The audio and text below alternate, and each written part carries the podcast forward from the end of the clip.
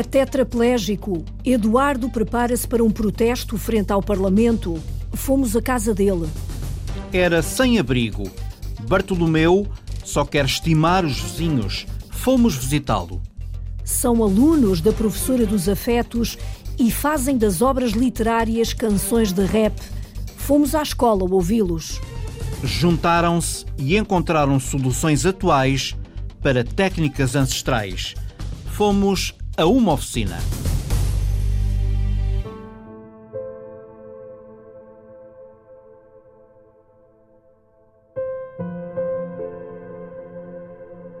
Eu já tenho a minha deficiência bem resolvida.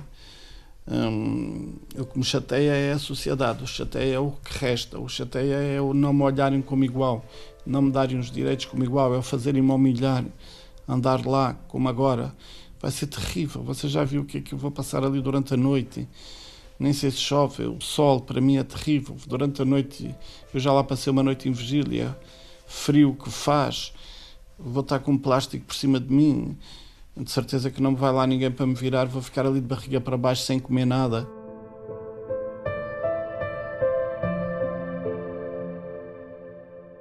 A partir de amanhã, Eduardo vai ficar deitado numa cama, em plena rua, ao fundo das escadarias da Assembleia da República, em Lisboa. É uma forma de protesto. Em causa está o modelo de apoio à vida independente das pessoas com deficiência. Eduardo aponta uma falha que, mesmo após a consulta pública, se mantém. Muitos deficientes vão ficar sem apoio permanente. A Sandra Henriques foi ter com Eduardo à casa dele.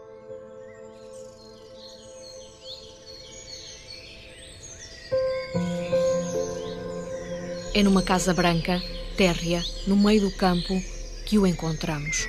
Ervas, flores e pássaros a cantar numa primavera que não consegue entrar pela pequena janela do quarto, virada a norte. É lá, no quarto, que está deitado, sobre o lado esquerdo, um homem magro, de cabelo curto. Aos pés da cama, uma cadeira de rodas. Eu ia durante o dia, era à tarde, era mais ou menos 15 horas, ia normal, ia a uma velocidade normal, um, ia numa, numa reta, mas segundo os peritos dizem, deveria haver óleo na estrada. O carro fugiu-me todo para o lado esquerdo, foi bater contra o muro, porque é dentro de uma localidade pequenina, foi bater contra o muro, voltou-se, deu quatro ou cinco cabalhotas, a porta abriu, eu fui um cuspido, fiquei com o pescoço, bateu numa, na, na, parte mais alta de uma vala e eu fiquei com o pescoço para dentro do, do, do, do buraco dessa vala e fiquei logo paralisado. Na altura, Eduardo Jorge era um jovem de 28 anos gerente de um restaurante. Foi em 1991, há 26 anos. Nesse acidente de carro, um, adquiri uma, uma deficiência física, que é uma tetraplegia, lesão C4, 5, 6 a nível da cervical. Andou de hospital em hospital. O diagnóstico tinha ficado com os membros paralisados, a depender da ajuda de outros. Tem aí o soro, falta, não falta nada, Eurides, para não. Eurides, a cuidadora, fecha um armário ao lado da cama de onde tirou toalhitas, soro fisiológico, gás e pomada.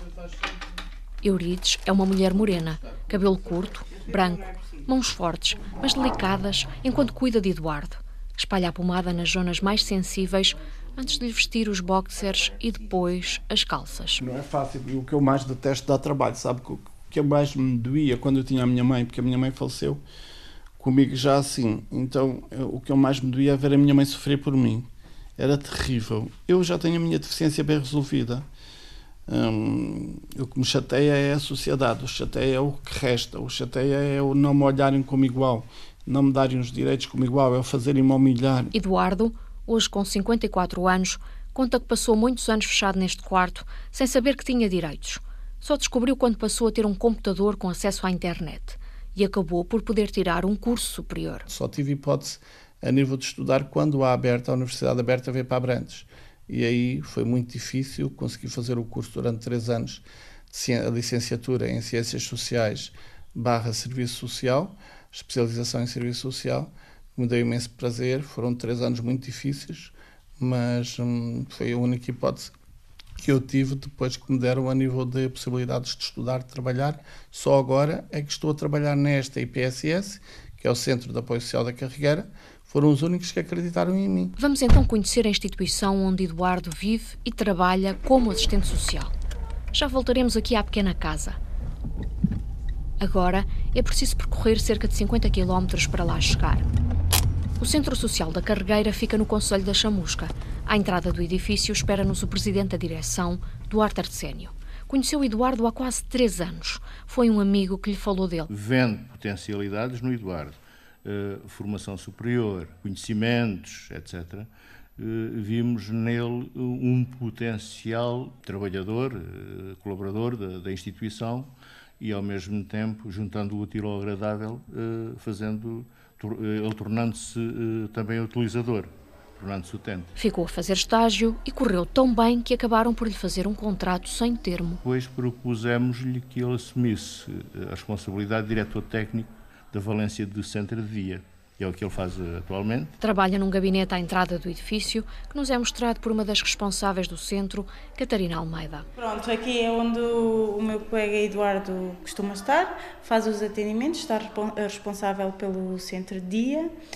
Um, faz os atendimentos, uh, trata também da parte da gestão em termos de cozinha, encomendas, uh, basicamente é isso que ele faz. Noutro corredor, um pouco mais à frente, fica o quarto onde Eduardo troca de papéis. Passa a ser utente e tem assistência permanente enquanto tetraplégico. Foi o melhor que me aconteceu. Gosto muito de estar lá, sinto-me muito valorizado. Era muito importante eu ter um local que eu me sentisse gente, que eu me sentisse pessoa, que eu fosse olhado como igual. Estamos de volta à casa de Eduardo Jorge, onde sublinha que o Centro Social da Carregueira foi uma mudança importante na vida, mas não deixa de ser, sobretudo, um lar de idosos. Em Portugal, conta, só há dois lares específicos para pessoas com apenas deficiência física. Os outros são multideficiências, deficiência mental, e, e, por aí fora. E o nosso problema maior uh, é esse: é a obrigatoriedade de termos que ir para lares de idosos, a obrigatoriedade de ir para lares. Uh, nós não, eu não sou contra lares, não sou contra instituições, eu estou na minha instituição, estou muito bem tratado, quero realçar isso. Há alguma, algumas pessoas que acham que eu estou a lutar para sair de lá porque estou lá desesperado e porque não gosto daquele lar. Não, aquilo foi a melhor coisa que me aconteceu estava na minha casa, noites, noites inteiras de barriga para baixo, com muito, era muito, muito angustiante, era mal para mim, eu não tinha o apoio que deveria ter, porque não tinha condições financeiras para estar a pagar uma pessoa 24 horas por dia. E aquele lar deu-me tudo. Aquele lar tiraram-me da minha casa, deram-me trabalho enquanto assistente social, respeitam-me, já me deram uma direção técnica, Uh, tenho o meu ordenado compatível com a minha função. Viver no Centro Social da Carregueira significa deitar a cabeça na almofada e saber que se precisar de alguma coisa, basta tocar uma campainha. Eu posso lhe dizer que aqui na minha casa, de barriga para baixo, como eu ficava, havia imensas situações dramáticas. A luz, por exemplo, faltar com uma trovoada, que acontece facilmente aqui, o quadro disparar, e eu ficar aqui sem nada. E eu ficava aqui sem luz, sem, sem poder contactar com ninguém, cheio de medo, porque eram trovoadas muito fortes. É uma recordação que o deixa emocionado ainda agora que aqui vem a casa só de vez em quando. Nessas alturas como hoje, paga algumas horas a Eurides para ouvir ajudar a levantar. Eurides que agora põe a cadeira de rodas elétrica ao lado da cama. Vamos, olha as costas. Já estão, agora para já sentado na cadeira de rodas, Eduardo pede a Eurides que ajeite a roupa e calce os ténis e recorda um episódio desagradável de há dois anos. Ao pôr-me os sapatos, não se sentiu que os, que, os, que os, dedos da frente ficaram enrolados. E a unha saiu quando foi, fiquei o dia todo com a unha enrolada. Enquanto Eurides vai à cozinha acabar o almoço, Eduardo Jorge vai lavar a cara à casa de banho. Já caí aqui, já bati com a cabeça sei lá quantas vezes. Mas é a única maneira porque isto deveria sair ali de baixo. Mas como é que eu vou fazer para mudar a canalização toda? O senhor pediu 7.500 euros. Está a ver, não é? Este lavatório não está adaptado à cadeira de rodas e Eduardo tem que se inclinar muito para chegar ao sabonete e à torneira. 7.500 euros não se arranjam. Entretanto, o almoço já está pronto, o peixe está assado. Em cima da mesa acompanham o achigan grelhado, favas cozidas e uma salada de alface.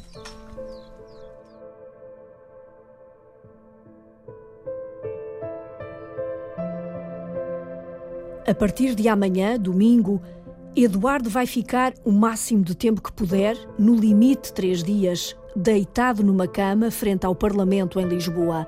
Eduardo critica o modelo de apoio à vida independente das pessoas com deficiência, porque nem todas vão conseguir ter apoio permanente 24 horas por dia. Uma vida independente, o próprio nome indica, é a nossa autonomia, é a nossa liberdade. E era ter alguém que fosse as minhas mãos, as minhas pernas e os meus braços. E com 40 horas semanais não há a possibilidade nenhuma de eu, de, de eu, ter, de eu ter essa vida independente. O que é que me interessa? 8 horas semanais. E o resto das horas?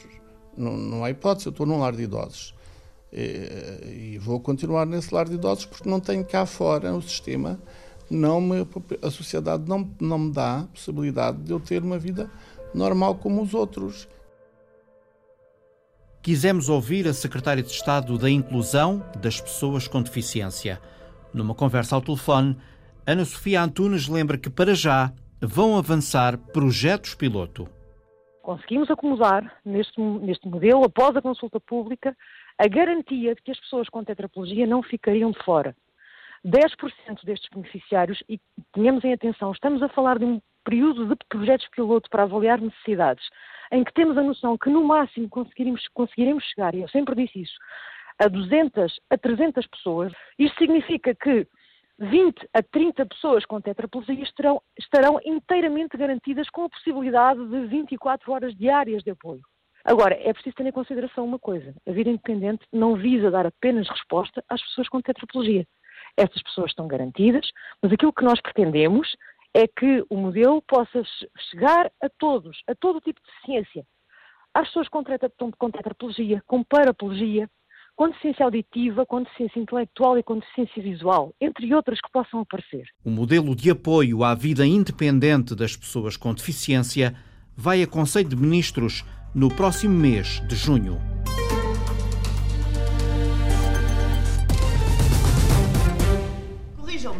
Eu digo mal, não é? Eu digo. Rap, rap. Como é que é então? Rap. Rap. Rap. Rap. Rap. Estão a ver? Isto é bom os alunos ensinarem-me a dizer rap. A professora Carmo aprendeu com os alunos e deu-lhes a volta.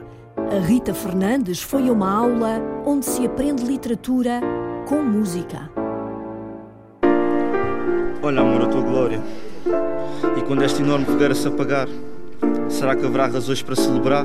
Nesta turma de 12 ano da escola secundária Dom Dinis, em Chelas, o problema era a falta de interesse nas obras literárias do plano curricular da disciplina de português. Há homens que obrigam outros a reverem-se por dentro.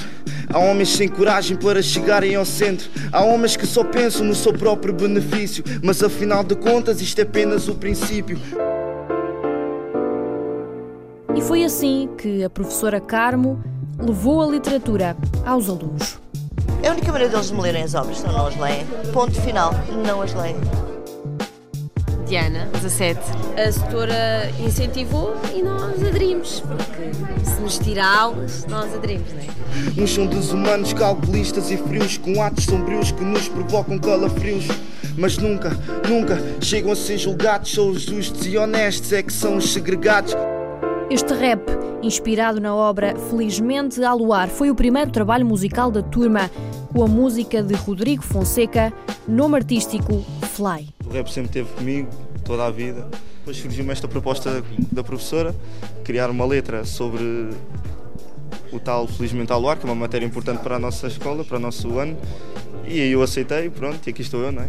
Ajudou-me imenso a perceber a obra, porque eu tive mesmo que ler mais ainda, que é para conseguir fazer a tal letra, mais a professora que ela me ajudou a fazer, claro. Esse é o objetivo, não é? Claro, teve que me ajudar mesmo, exato. então foi também mais um incentivo da professora é? para eu começar a ler a, é? mais a obra. A letra acho ótima, porque reflete a, a peça Felizmente ao Luar, de Luís Sá Monteiro e, e, agarra a mensagem principal da peça, não é? Que é revoltem-se, façam qualquer coisa, não se deixem aprisionar, agarrem-se aos valores da liberdade, que é aquilo que Luís Sá Monteiro, Monteiro pretende transmitir na, na obra. Enquanto os homens justos vão de cana, passam anos e anos a fazer estufas de marihuana. Os injustos fazem uma gicana, cada um com a sua trama, na descontração, abafando do seu avante. Yeah. Neste texto, eles foram buscar linguagem como o ir de cana, o, o bafa, só bafando o seu Havana. Eu confesso, eu não sabia, não foi na última aula, eu não tive que perguntar o que é que queria dizer bafar. Eu não sabia. O que é que quer dizer bafar? Dar bafos. Mas o verbo fumar. bafar que eles usam como fumar, eu não usava, não sabia. Quando eles mostraram o verso, cada um com a sua trama, na descontra, só bafando do seu Havana, eu pensei, o que é isto, bafando? Não, não, isto, é só um exemplo dos muitos, porque é a linguagem deles. E é, não é a minha. E eu tenho que lhes tentar incutir a minha, que é a nossa linguagem, não é? A linguagem correta, corrente, um pouco mais cuidada, mas que é, eu penso que hoje é capaz de ser um dos grandes desafios dos professores portugueses do país fora. Não é só de chelas, não é só. Isto está enraizado. Yeah. Olha, meu amor, a tua glória. Neide, 17. Eu nunca pensei que, que a senhora fosse levar isso tão a sério, portanto, eu acho que está a ter sucesso. Nós acabamos por perceber melhor, muitas das vezes, a forma como a professora explica cansa.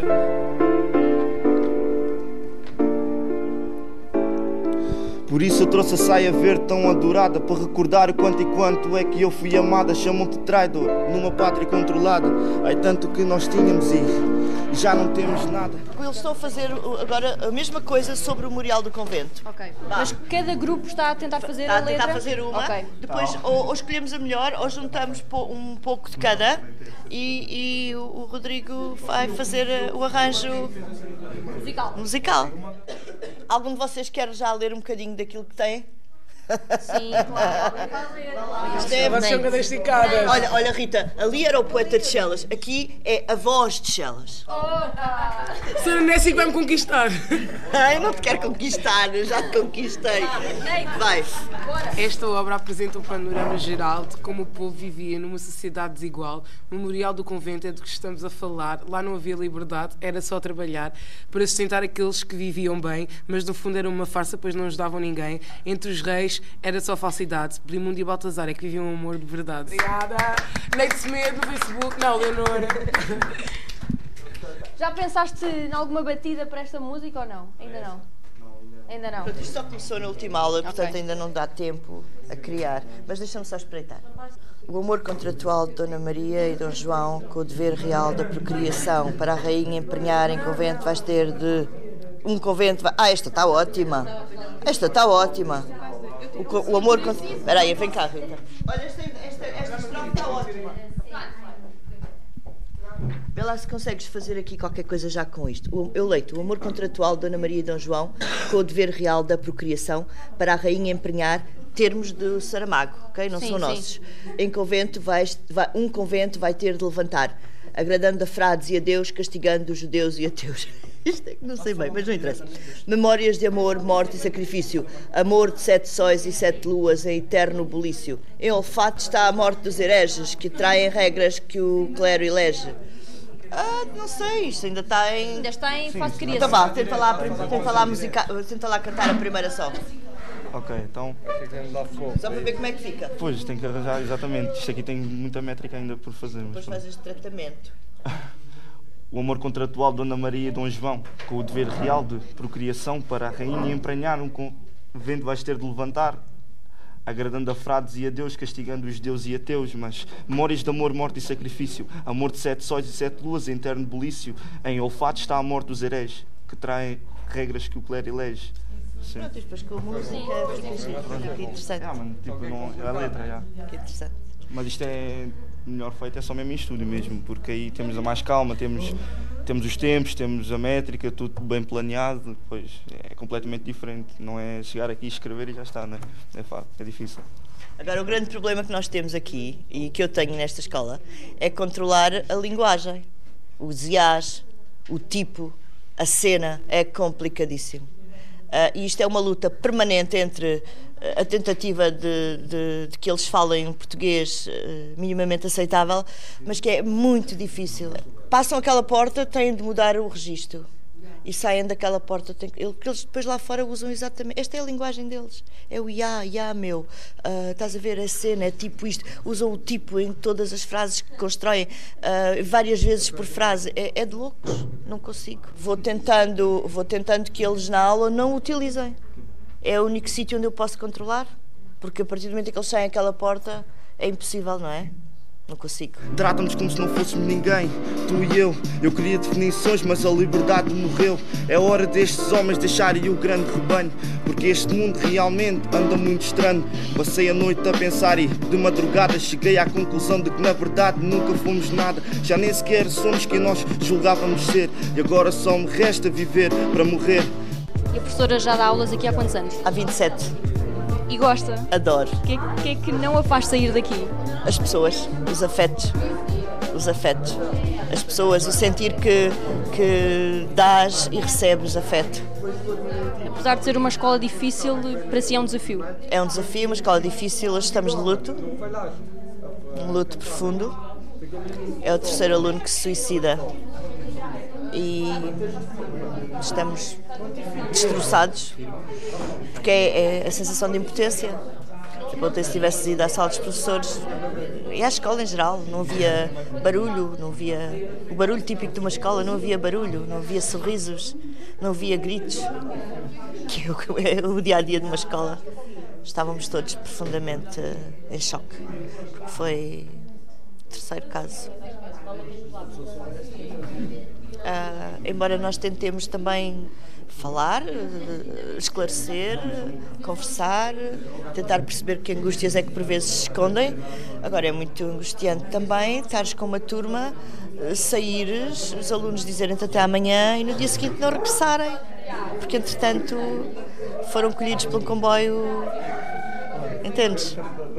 É de uma angústia inexplicável um aluno que se suicidou este domingo era do 12 ano do, do, do, curso de Economia, a terminar o 12 ano de Economia. Entendes?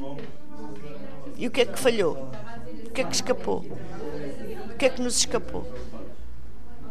Qualquer coisa. Mas agora digo-te que o facto do diretor de turma não ter um, um momento em comum, muitas vezes eu tenho que abdicar das minhas aulas de português para tratar assuntos com eles. Portanto, as aulas têm que ficar de lado, porque há coisas urgentes que é preciso tratar. Indisciplina, problemas de conflitos. Eu muitas vezes tenho que chegar à aula e dizer: olha, hoje não é aula, hoje vamos tratar de assuntos de direção. De outra forma, eu não os tenho juntos. Por isso, enquanto ainda tiver voz para gritar, gritarei bem alto que felizmente há luar e farei com que se faça esta revolução, evolução, instrução, mas muito coração, yeah. Olha, meu amor, a tua glória.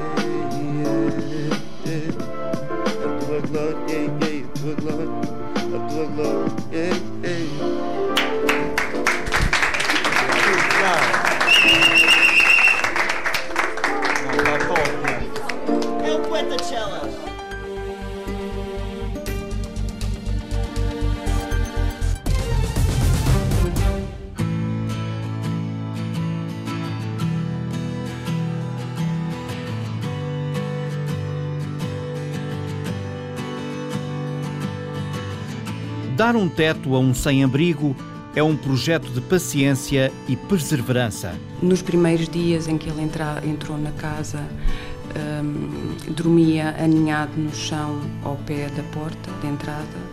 A psicóloga Rita Marques, da Associação Crescer, apresenta-nos um projeto para os sem-abrigo, enquanto visita com a repórter Sandy Gageiro a casa do Bartolomeu.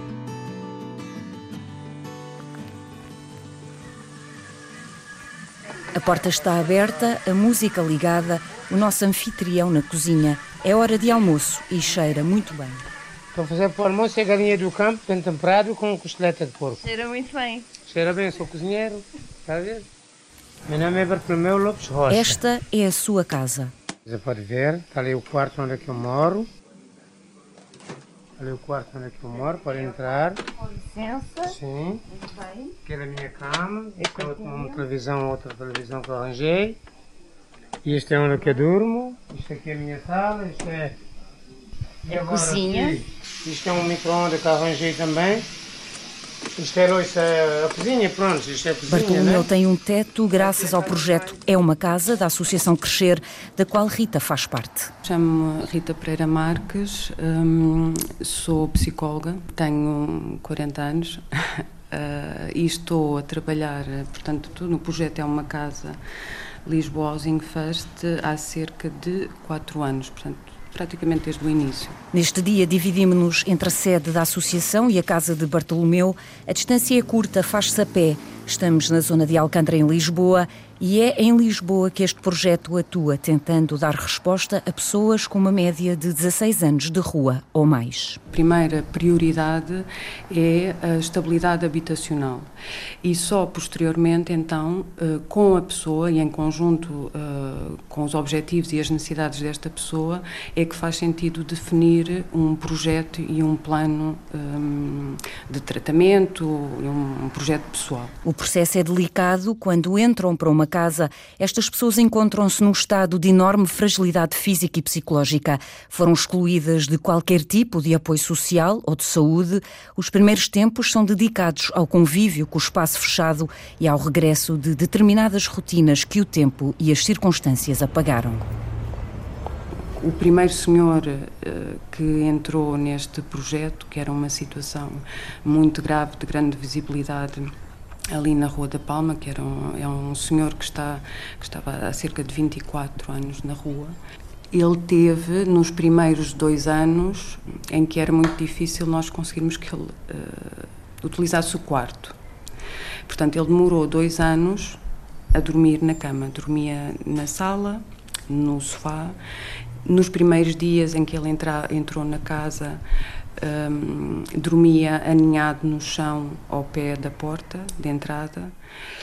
E, e, portanto, é todo este trabalho uh, que a equipa faz e que é um trabalho uh, de promenor, um trabalho muito fino, de grande um, enfim, sensibilidade, a, a, a, meu ver, e de grande uh, paciência e perseverança.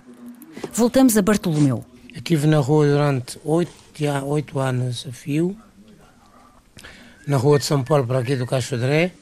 Como é que foi, lembra-se de como é que foi a reação a primeira vez que entrou nesta sua casa? A reação foi boa porque, porque eu estou debaixo, debaixo de um teto, já lá vai dois anos e tal, tive quatro meses fora daqui, a recuperar o álcool. No projeto É uma Casa, a vizinhança tem um papel importante na integração de quem deixa a rua. Bartolomeu confessa que no seu novo bairro a situação é levada com calma até porque já sentiu alguma discriminação. Alguns vizinhos são preconceituosos porque têm inveja e ódio, porque eu estive na rua há muitos anos, eles não me conhecem, estou cá há pouco tempo, não me conhecem quem eu sou. Isso vai mudar, sim senhor. E agora todos eles já me falam mais ou menos, né? já me falam porque estou a portar bem. E, e eu, eu quero estimar toda a gente no mundo. Nós temos vizinhos que se mobilizam desde o início para ajudar aquela pessoa como um novo vizinho que vem para a casa e temos outras pessoas que, digamos, colocam mais obstáculos. Normalmente estas questões surgem com as pessoas que no próprio bairro também estão em situação de vulnerabilidade. Pessoas essas que a Associação também tenta ajudar, dialogando com elas e depois encaminhando para as respectivas soluções. Até ao momento, o projeto É uma Casa já integrou 26 pessoas. Abandonos ou expulsões por incumprimento foram quatro, até porque, explica Rita Pereira Marques, há regras que não são negociáveis, como as visitas frequentes da equipa. É definido um dia e uma hora para a pessoa saber que a equipa vai lá à casa, com certeza. Uh, e esta questão, uh, se a pessoa tiver rendimento, de haver uma comparticipação para as despesas uh, da, da casa. Esta comparticipação é 30% sobre o rendimento da pessoa. Se a pessoa não tiver, isso não é impeditivo da pessoa não ir para casa. É um trabalho de proximidade, de rua, de diálogo com quem vive uma situação crónica sem teto. Rita explica que o conceito por detrás de É uma Casa é uma solução que respeita as necessidades específicas de cada pessoa. Confrontamos-nos com o facto das pessoas recusarem ir para outro tipo de respostas, nomeadamente uh, os albergues. Porquê? A justificação uh, que muitas vezes é apresentada tem a ver com a privacidade, tem a ver com o facto de sentirem que são uh, respostas standardizadas. Nós temos muito em mente neste projeto, e penso que qualquer pessoa que está a trabalhar com pessoas em situação de sem-abrigo, é que cada pessoa tem um percurso muito próprio e tem necessidades próprias. E no sofá da casa de Bartolomeu, o nosso anfitrião confessa que voltar para a rua não é uma opção. Eu espero ficar aqui porque não tenho para onde ir. Para ir para a rua para dormir com um cartão e uma manta, mais faltar aqui. Já não quero faltar. Não quero voltar para a mesma. E na hora da despedida, fica uma dica. O meu melhor prato na comida cozida portuguesa e feijoada à transmontana. E um convite para voltar sempre que quisermos. A porta, diz Bartolomeu, está sempre aberta, como a encontramos.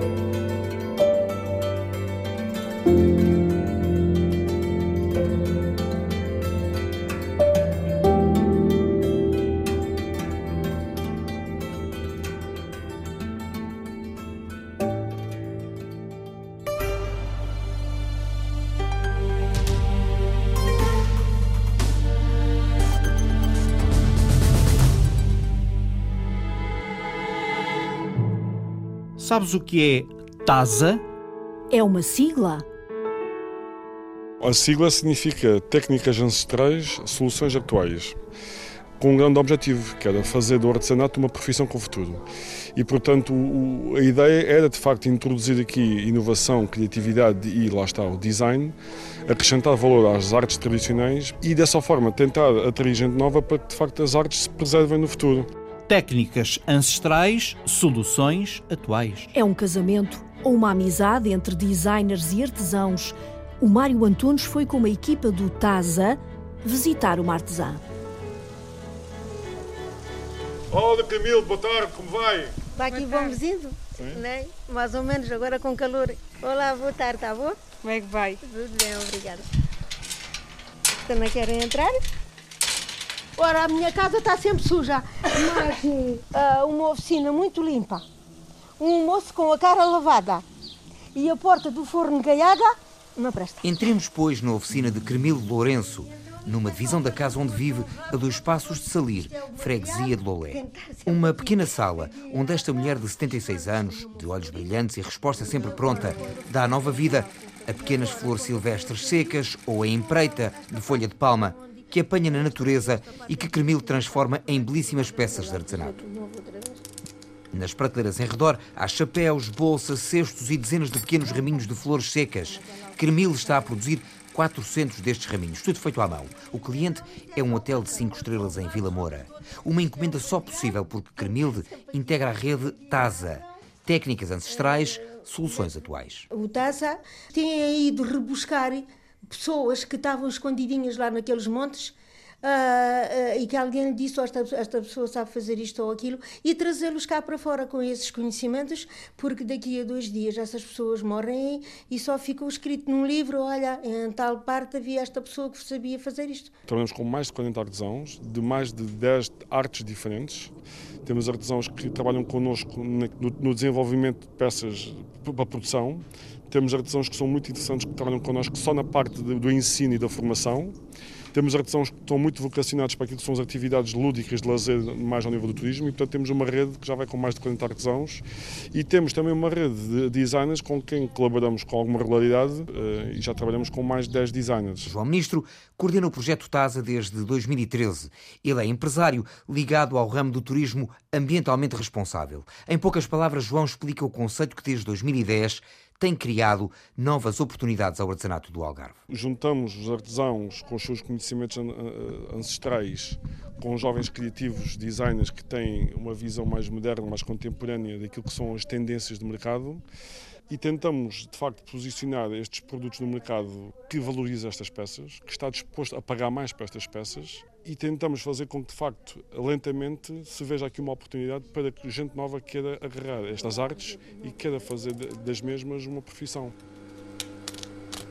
Eu não sou daquelas pessoas a quem eu imponho a minha ideia e que diga assim, não, ah, assim como eu digo é que está bem. Eu, às vezes, se o gato hum, desse resposta, eu perguntava, eu perguntava ao gato: o que é que tu achas disto? Eu preciso que haja uma pessoa que, que me, me diga o que é que acha. É? E ela me diga, olha, se fosse eu a fazer, fazia assim. Ou então há aqui um pormenorzinho que, que lhe está escapando. Veja lá, se fizer assim desta maneira, fica, fica melhor. E Inês, é, também tem essa abertura de espírito? Sim, eu acho que é o caminho é por aí. É colaborar as duas, as duas partes. E há que ouvir estas pessoas para filtrarmos depois e fazermos novos objetos. Acho que o importante é ouvir também. Inês Carvalho Alentejana da Vidigueira é designer de interiores e veio trabalhar para o TASA. Ela desenha as peças com linhas contemporâneas que os artesãos executam com o saber de sempre. Uma, eles pediram um prato para um doce, uhum. para, para, um pequeno doce. Temos que pegar num? Sim. Sim. E, e foi, foi desenvolvido a pensar nisso. Criam Quem pequenas. Quem Fui eu. Desenhei este. Isto vai para o hotel. Vai para o hotel, sim. Conhecia os artesãos? Não. Vim para cá, conheci os artesãos de novo. E o que, é que lhes, o que é que lhes disse? Não, eu tentei mais ouvir a parte deles para tentar entender como é que eles funcionavam. Foi mais essa parte. E são pessoas incansáveis que não se põem a, a pensar. Então eu tenho que ir a tal parte e vou fazer despesa para chegar lá, ou é longe, ou chego lá e essa pessoa não quer colaborar comigo. Não, eles eles primeiro fazem tudo para tentar, se a pessoa não quiser depois, ou porque não consiga fazer porque não sabe, ou, ou que se não quiser colaborar, depois eles primeiro tentaram fazer e, e, é muito importante. Nós não somos donos dos artesãos, atenção, nós eh, temos uma colaboração eles com são eles. Aliados. Eles são aliados, mas são pessoas que estão disponíveis para trabalhar com outras pessoas e, portanto, a partir do momento em que nós começamos a divulgar um bocado o trabalho destas pessoas, ehm, elas começaram a ser contratadas por muita outra gente. Do barro ao linho, da cortiça à palma, da madeira à cana. O projeto TASA junta entre artesãos e designers meia centena de pessoas. Juntos, têm elevado o artesanato do Algarve até um novo patamar. Está tudo em projetotasa.com. Há até uma loja online.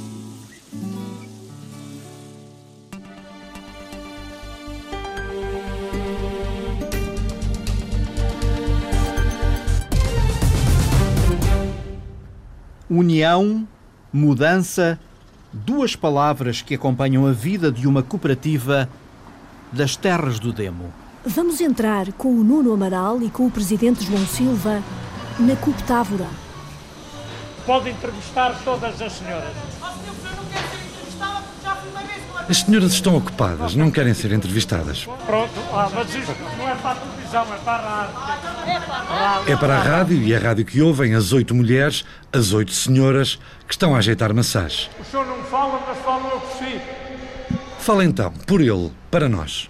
Aparece sempre no filme o presidente da estrutura. Isso falo como se fosse num filme. Personagem principal, João Silva, 64 anos, o presidente da estrutura. O presidente da estrutura é um cidadão como qualquer outro. Um cidadão em Moimenta da Beira, como qualquer outro. Se me perguntar se gosto disto. Já perguntamos. Agora vamos à obra, à nova fruteira da CUP Távora, a Cooperativa Agrícola do Távora, em Moimenta da Beira. Está a ver? Vai levar um morete aquelas câmaras vão levar morete e vão subir 40 centímetros. É um rodopio, está em expansão, a cooperativa, em modernização, as estruturas estão a mudar.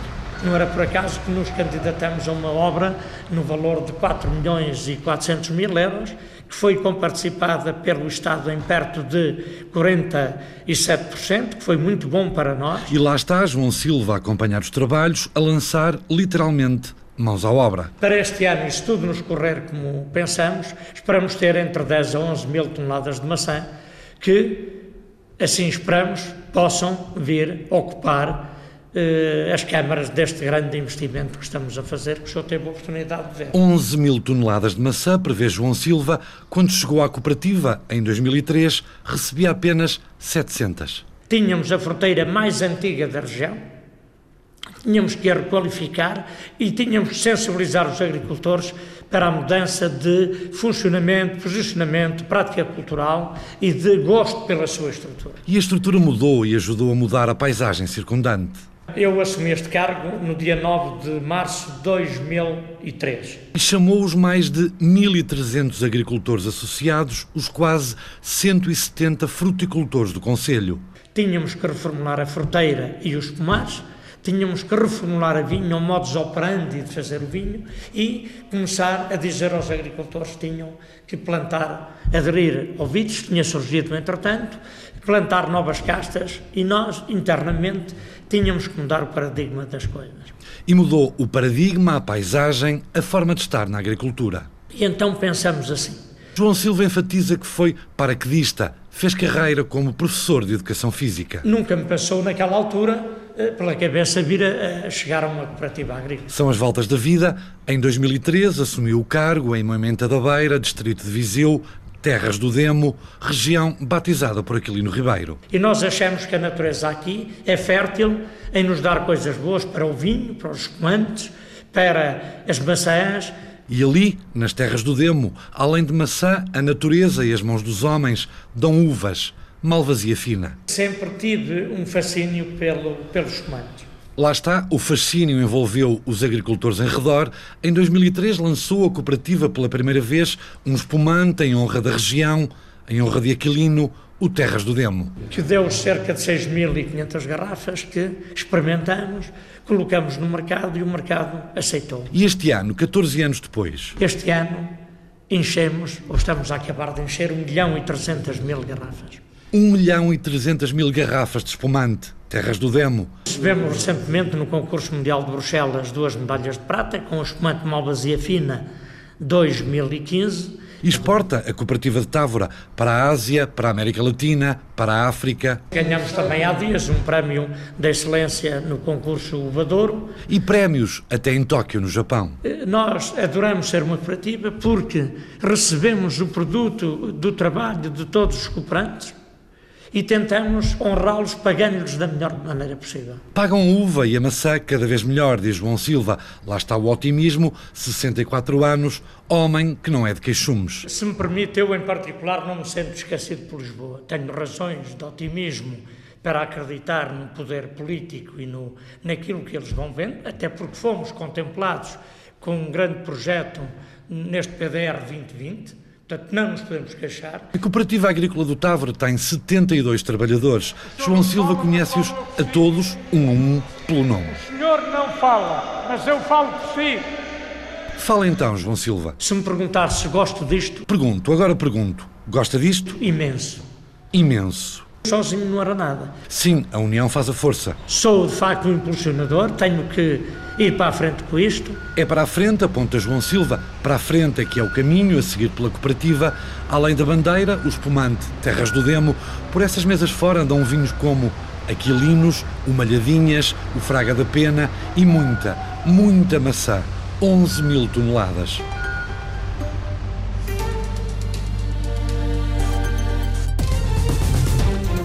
Produção de Rita Colasso e Sandra Henriques. Sonoplastia de Paulo Cavaco.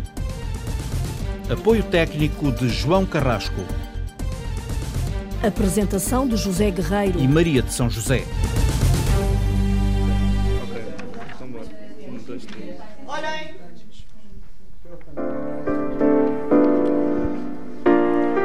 Olha, amor, a tua glória.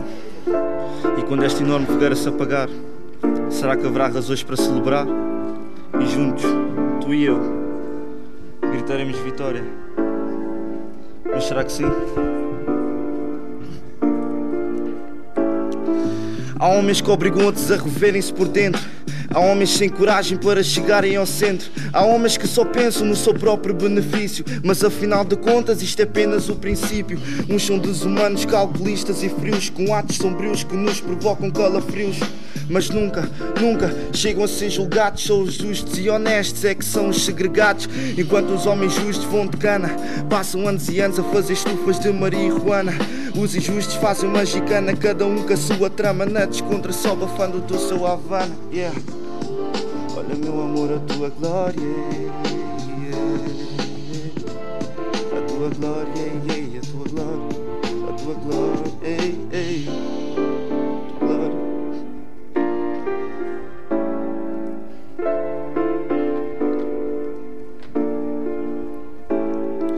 Por isso eu trouxe a saia verde tão adorada Para recordar o quanto e quanto é que eu fui amada. Chamam-te traidor numa pátria controlada. Ai tanto que nós tínhamos e já não temos nada. Tratam-nos como se não fôssemos ninguém, tu e eu. Eu queria definições, mas a liberdade morreu. É hora destes homens deixarem o grande rebanho, porque este mundo realmente anda muito estranho. Passei a noite a pensar e de madrugada cheguei à conclusão de que na verdade nunca fomos nada. Já nem sequer somos quem nós julgávamos ser, e agora só me resta viver para morrer. Por isso, enquanto ainda tiver voz para gritar, gritarei bem alto que felizmente há luar e farei com que se faça esta revolução. Evolução, instrução, mas muito coração, yeah. Olha, meu amor, a tua glória.